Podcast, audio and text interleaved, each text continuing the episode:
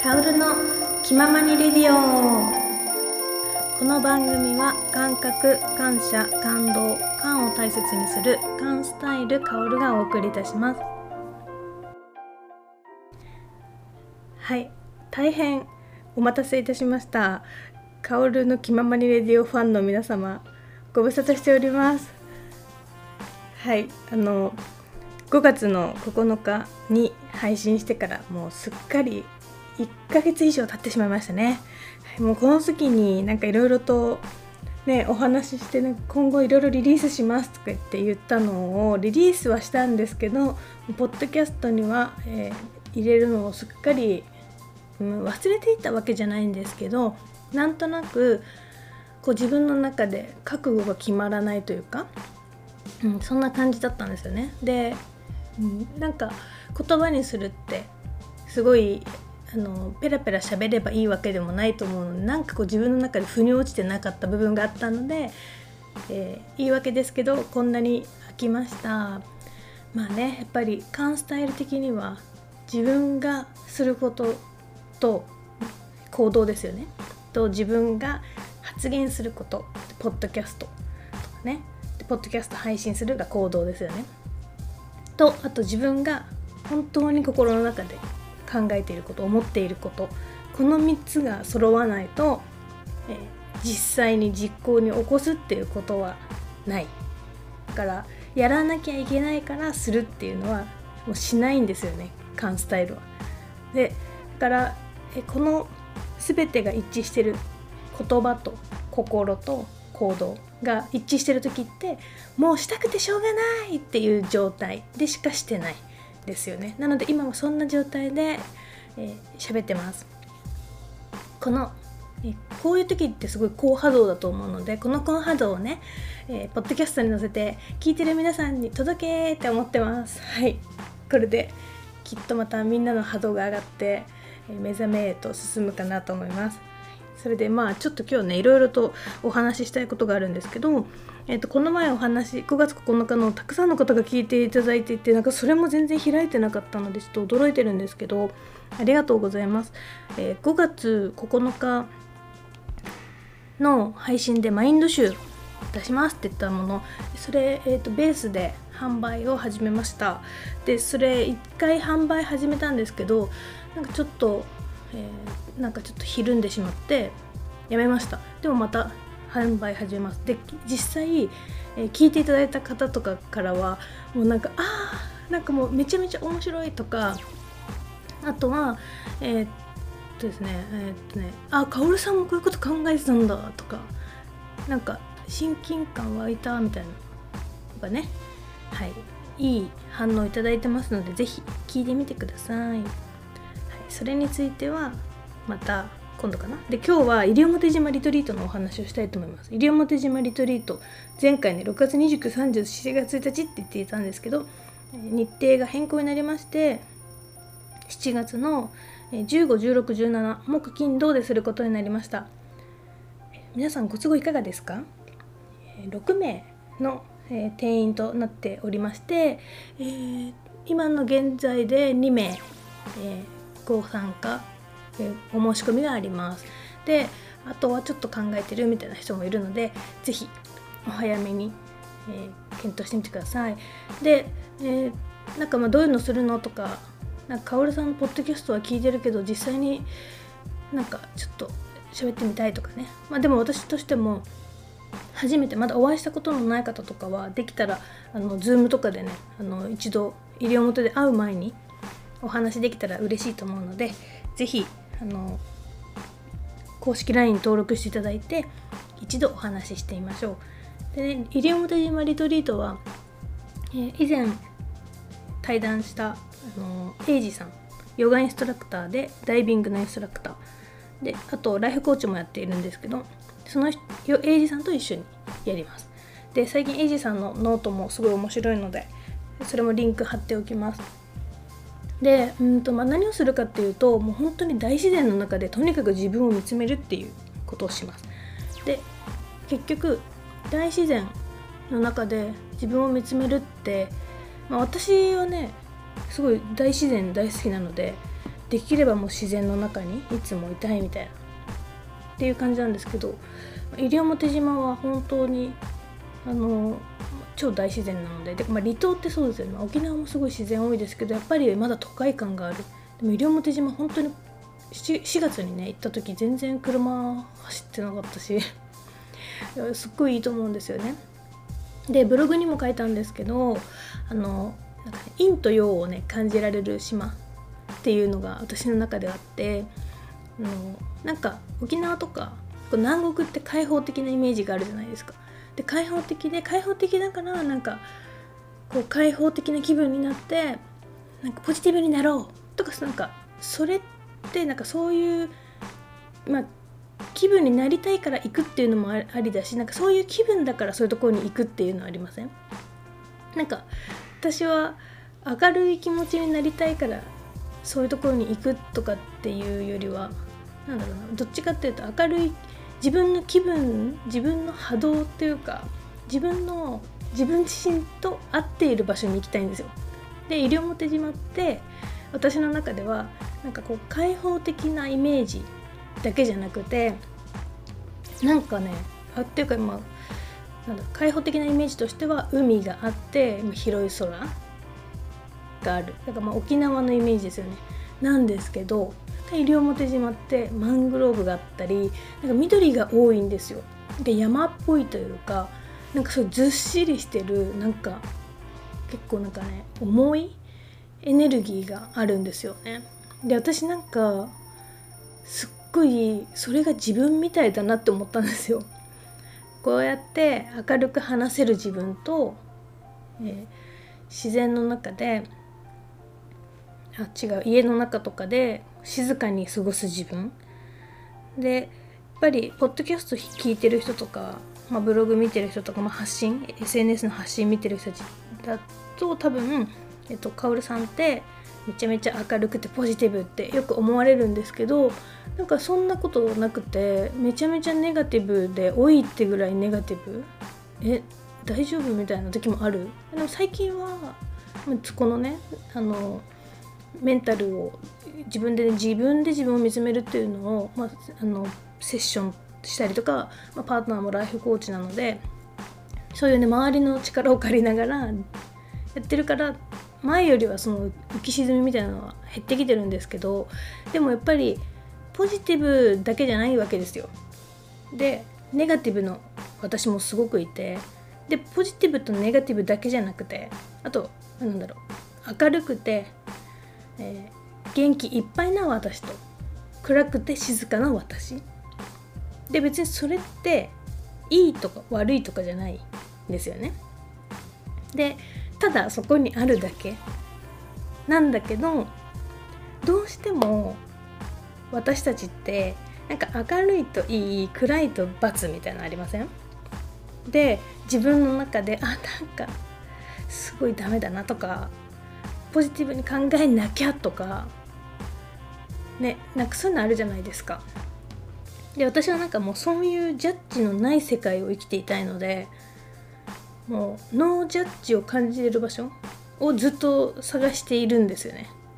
でもフィリピンのねセブ島とかは本当なんか私的には結構なんかもうノージャッジワールドだなとか思うんですけど、まあ、今行けないからねセブ島でねいつかリトリートしたいですねはいでの西表島はそのなんだろう明るい要素と重い要素暗い要素っていうのが同時にある感じなんですよ。その海綺麗な海と広い空開放感のある、まあ、島の島の人たちのねこのギスギスしてない感じとかなんかゆるっとふわっとしてる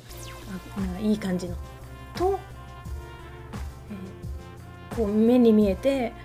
深い緑がたくさんあってディープなマングローブの中に入っていくみたいななんかねそういう陰と陽がそこにただそのままあるっていう感じなんですよね。でそれが本当にこのリトリートの場所にするに私としてはとても